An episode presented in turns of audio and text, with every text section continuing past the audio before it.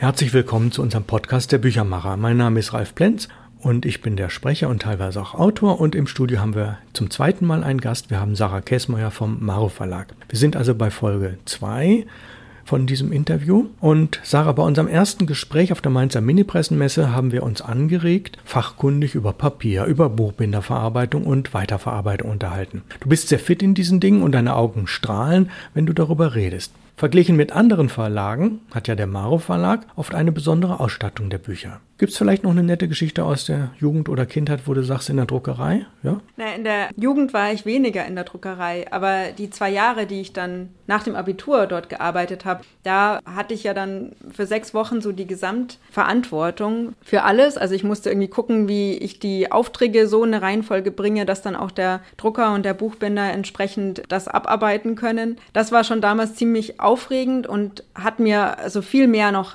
fachlich erklärt, auch was da alles mit dranhängt. Ich musste ja dann auch Papier bestellen zum Beispiel. Also mein Vater, Benno Kiesmeier, hatte vor seiner Abreise für sehr viel Vorrat auch gesorgt, damit ich möglichst nicht in die Bredouille komme. Aber das, da kann man ja auch einen Menschen gar nicht ganz genau darauf vorbereiten. Also was dann passiert in diesen sechs Wochen, die ich dann da war, das äh, wusste niemand, was dazu geführt hat, dass ich natürlich auch mal hier und da einen Fehler gemacht habe. Aber letztendlich habe ich vor allem in diesen sechs Wochen festgestellt, wie großartig das ist, was mein Vater da aufgebaut hat an einer Firma, die also halb aus Verlag und halb als Druckerei funktioniert. Wobei zu der Zeit, das waren wirklich das letzte Aufatmen oder Aufbäumen der Offset-Druckerei, die wir 36 Jahre lang hatten. Danach wurden die Internetdruckereien immer größer und innerhalb von wenigen Monaten sind bei uns die Aufträge so eingebrochen, dass wir erst den einen und dann den zweiten Drucker äh, entlassen mussten und ähm, ja, die Druckerei jetzt anders funktioniert. Also wir haben noch eine Xerox, eine Digitaldruckmaschine, wir haben noch eine Falzmaschine, eine Bindemaschine und eine Schneidemaschine und wir können so bestimmte Auflagen selber noch herstellen, indem wir zum Beispiel den Umschlag bei Kollegen in Augsburg drucken lassen im Offset und dann den Innenteil äh, im Digitaldruck und selbst dann die Weiterverarbeitung als Broschur mit dem Klebebinder machen.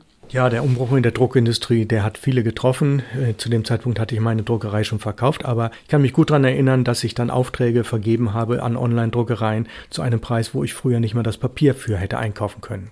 Es ist nach wie vor unüblich, und das ist die nächste Frage, Sarah, dass der Verleger auch gleichzeitig der Drucker ist. Was sind da eigentlich die Vorteile und, und es gibt ja vielleicht auch Nachteile? Wenn man kleine Auflagen druckt, braucht man weniger Lagerplatz, hat weniger Kapitalbindung, hat kaum oder keine externen Kosten und kann schnell und zügig nachdrucken. Das scheint mir Fluch und Segen gleichzeitig zu sein. Wie handhabst du das eigentlich? Ja, das stimmt. Fluch und Segen trifft es ganz gut. Also ein Segen ist es zum Beispiel, dass wir Nachauflagen also möglichst dann vor Ort selber wieder herstellen können, was nicht möglich wäre, wenn wir das extern in Auftrag geben müssten. Dadurch, dass wir dann zum Beispiel noch 50 oder 100 Stück brauchen, würde sich äh, der Stückpreis wäre so hoch, dass äh, es sich nicht lohnen würde, das Buch noch weiter ähm, lieferbar zu halten. Und da machen wir eben diese Mischung aus einem Umschlag, der extern gedruckt wird. Zum Beispiel lassen wir dann von dem Umschlag 800 Stück drucken, machen vom Innenteil 50 im Digitaldruck. Also vor allem dann, wenn es nur sich um Schrift handelt, da ist die Qualität mit unserer Xerox durchaus sehr vertretbar. Ansonsten bin ich im, in Bezug auf Digitaldruck eher kritisch, also finde oft die Qualität nicht so überzeugend, aber im Bezug auf die Schrift finde ich das völlig in Ordnung, die Qualität, die wir dort anbieten können. Und dann drucken wir zum Beispiel 50 Exemplare nach und binden die eben selbst und können dann einen Titel auch lange lieferbar halten. Und in der Hinsicht ist es ein großer Segen, dass wir diesen Maschinenpark ist übertrieben. Also es sind ungefähr so 25 Quadratmeter, auf, auf, denen die Maschinen aufgestellt sind, dass wir den noch haben. Aber es ist natürlich auch ein, ein kleiner Fluch, äh, wenn man nur kleine Auflagen äh, drucken kann und eine sehr schöne oder aufwendige Ausstattung möchte. Also zum Beispiel ein Hardcover mit ähm, vielleicht sogar einem Lesebändchen oder einem farbigen Vorsatzpapier, weil man dann selbstverständlich die ganze Auflage drucken muss, die man braucht. Und die Kalkulation ist äußerst schwierig. Man weiß einfach nie, wie die Nachfrage sein wird. Zum Beispiel haben wir vor ein paar Jahren einen ganz tollen Roman von Yvonne Hergane gemacht, Die Chamäleon-Damen. Und das ist ihr Romandebüt. Wir wussten nicht, wie gut der ankommen wird. Wir haben uns für eine Auflage von 800 Exemplaren entschieden. Und irgendwann hatten wir dann ähm, nur noch 80 am Lager und wussten nicht, was wir jetzt machen, ob wir nachdrucken oder nicht. Und ähm, wir konnten ja auch nicht sagen, dass ähm, der Roman jetzt nach so kurzer Zeit vergriffen ist. Und dann merkt man halt, man hätte ursprünglich sich vielleicht für 1200 als Auflage entscheiden müssen. Und da merke ich dann, ich bin ja äh, Buchgestalterin, dass mir das dann auch sehr schwer fällt, mich darauf einzulassen, so bei der vielleicht Buchgestaltung oder bei der Verarbeitung Kompromisse zu machen und dann eine andere Qualität anzubieten, weil man eben den Inhalt weiter lieferbar halten möchte, sondern da möchte ich dann natürlich auch, dass dann zum Beispiel die Nachauflage in genau derselben tollen Qualität da ist wie die Originalausgabe. Und ähm, dann ist, also entscheidet man sich eigentlich für eine Herstellung, die im Grunde zu teuer ist, wenn man nur auf die Zahlen gucken würde. Ja, das geht mir in Teilen auch ein bisschen ähnlich, aber bei meiner Buchreihe Perlen der Literatur habe ich den großen Vorteil, ich lasse immer acht oder zwölf Titel gleichzeitig drucken und dann ist vielleicht auch ein oder zweimal Nachdruck dabei. Und kostenmäßig geht das eigentlich da drin dann unter. Sarah, ich erinnere mich an zwei herausragende Bücher aus dem Maro Verlag. Jan Schischolz, Erfreuliche Drucksachen durch gute Typografie. Ich habe es über 30 Jahre hinweg meinen Schülern und Studenten immer empfohlen, weil es so kompakt echte Typografie-Weisheiten unprätentiös vermittelt. Der zweite Titel ist sehr umfangreich und wurde durch Fundraising, wie man heute sagt, vorfinanziert. Mulligan Stew von Sarentino. Kannst du uns ein wenig von den Vorfinanzierungsgeschichten erzählen? Ich habe dieses Buch sehr genossen und eine der signierten Erstausgaben erworben und antiquarisch relativ viel Geld dafür bezahlt. Habt ihr eigentlich noch Lagerbestände? Das waren jetzt viele Fragen auf einmal. Geh mal der Reihe nach. Also das Buch von Jan Tschichold, das hat auch mein Studium geprägt also das erfreuliche Drucksachen durch gute Typografie. Und es kam zum Maro Verlag in einer Zeit, als sich mein Vater auch selbst mit Typografie mehr auseinandergesetzt hat. Also es war vor allem Lothar Reiserer, unser damaliger Lektor, und er. Es wurden immer sehr, sehr viele Arbeitsschritte, muss man sagen, bei Maro im Haus selbst gemacht, also vom Satz über ähm, Lektorat, über Korrektorat und so weiter, sodass äh, irgendwann das Eigeninteresse da war, wie macht man es eigentlich schöner und besser und toller und dann automatisch solche Namen wie Jan Schichold oder auch Paul Renner aufgetaucht sind und als mein Vater dann nach diesen Büchern gesucht hat, hat er festgestellt, dass es die im regulären Handel nicht mehr gibt und daraufhin hat er sich erkundigt, ob man wieder Lizenzen dafür bekommen kann. Damals hat dann die Lizenz ähm, für Jan Schichold der Otto Meyer Verlag genehmigt, der sich auch sehr gefreut hat, dass es einen Verlag gibt, der das nochmal auflegen möchte. Und das haben wir dann jetzt auch jahrzehntelang lieferbar gehalten, dieses Buch. Inzwischen ist es kein Hardcover mehr, sondern ein Softcover. Aber ähm, ich bin ebenfalls so begeistert und sage, das ist wirklich ein Standardwerk, das jeder, der sich mit Buchstaben beschäftigt, äh, mal in der Hand gehabt haben sollte. Bei Mulligan Stew von Gilbert Sorrentino war die Geschichte sehr, sehr langwierig, kann man sagen. Mein Vater stieß auf das Manuskript durch einen Beitrag in ähm, Norbert Wehrs Schreibheft.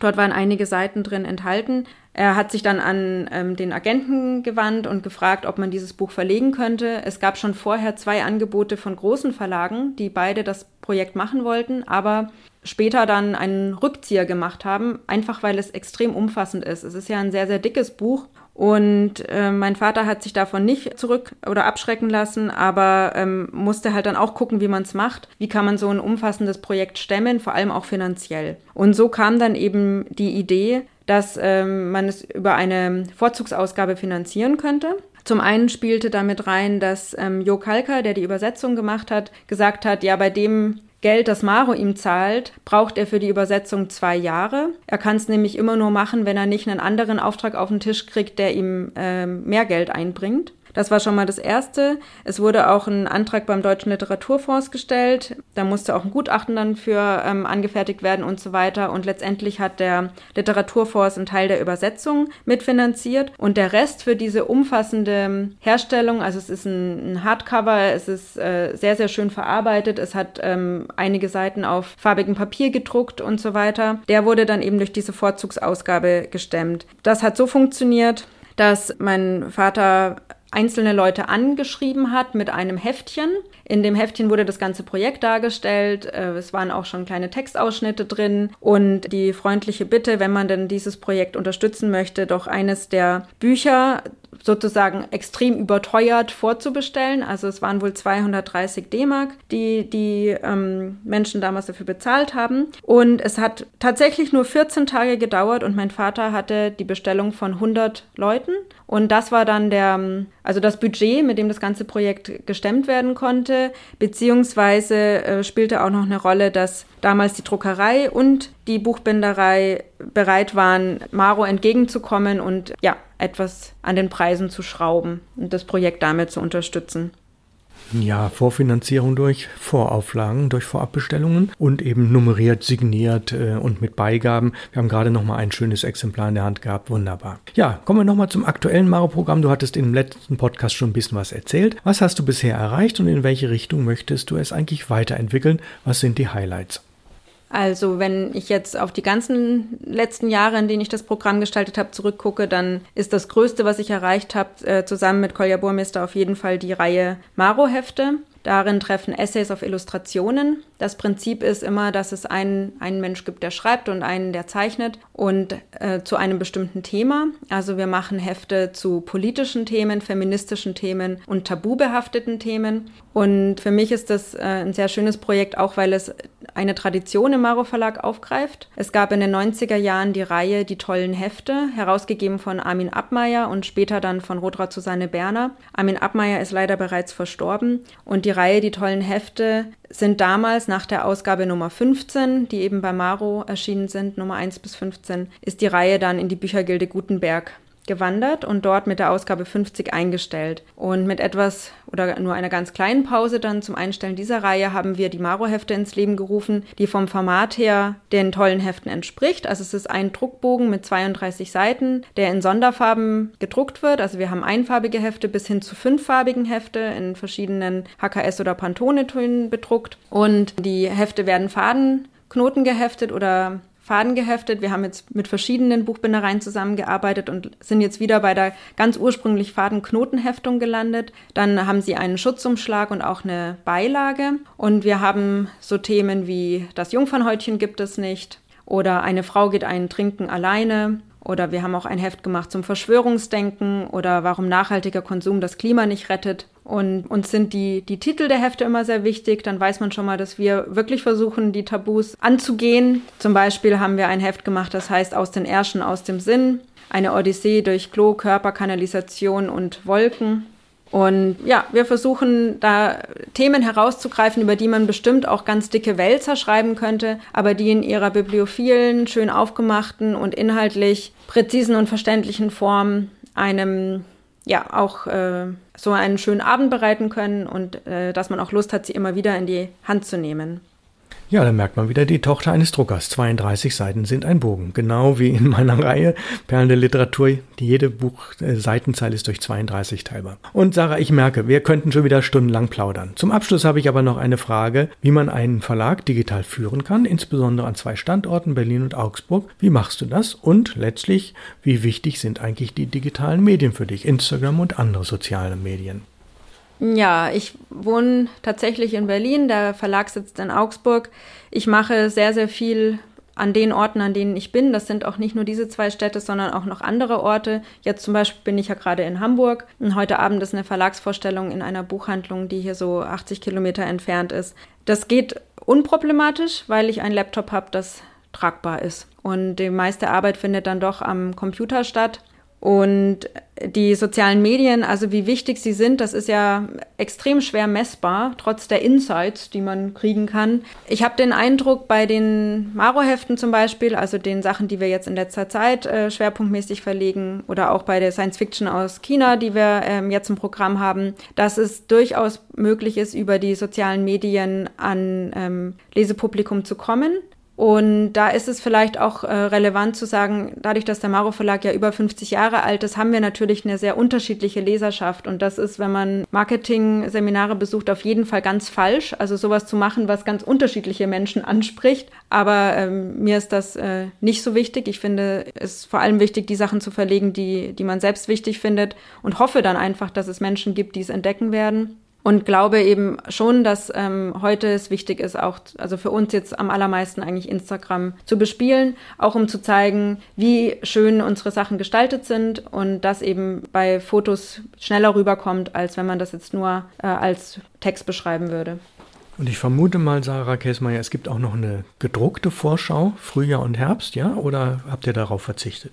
Nein, wir haben eine gedruckte Vorschau. Die wird, wir haben auch Buchhandelsvertreterinnen, ähm, drei, die ähm, Deutschland bereisen, ähm, eine, die in Österreich reist und zwei, die in der Schweiz reisen. Und sie haben alle, ähm, also die Buchhandlungen bekommen unsere gedruckten Vorschauen, außer sie widersprechen dem. Ähm, das gibt ja auch einige, die das einfach nicht mehr wollen. Aber für mich selber ist das auch so, dass ich das viel schöner finde, abends auf dem Sofa einen Papierprospekt zu blättern, als ähm, das nur digital durchzugehen. Und ähm, bisher haben wir auch eben die Rückmeldung, dass wir immer auch die Anfragen kriegen. Auch auf, den Buch, auf der Buchmesse jetzt habe ich es gemerkt, dass die Menschen sehr, sehr gerne einen Prospekt mitnehmen ja, also bisher haben wir darauf nicht verzichtet und ich glaube auch nicht, dass es momentan schon möglich wäre, komplett darauf verzichten, auch wenn ich schon sagen muss, dass ich es auch problematisch finde, Papier zu bedrucken, von dem man weiß, dass es nur wenige Monate wirklich relevant ist.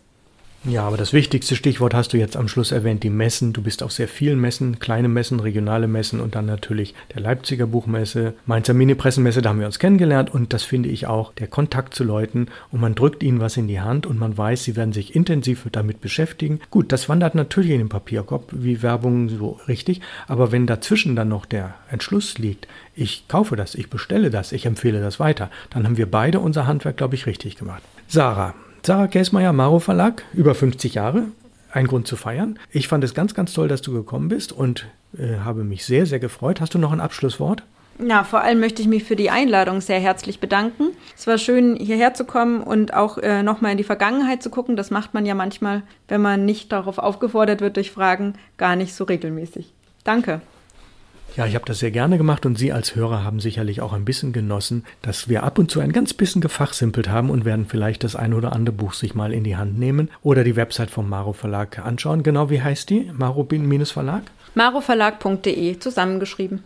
Und zusammengeschrieben und de für Deutschland natürlich. Ja, nächste Woche wieder eine Überraschung. Lassen Sie sich äh, überraschen, was kommen wird. Die Folge 213 des Podcasts der Büchermacher wie Verlage Büchermacher Teil 151. Für heute bedanken wir beide uns ganz herzlich fürs Zuhören, für Ihre Geduld. Empfehlen Sie uns gerne weiter und auf Wiederhören. Kommen Sie gut durch diese Woche.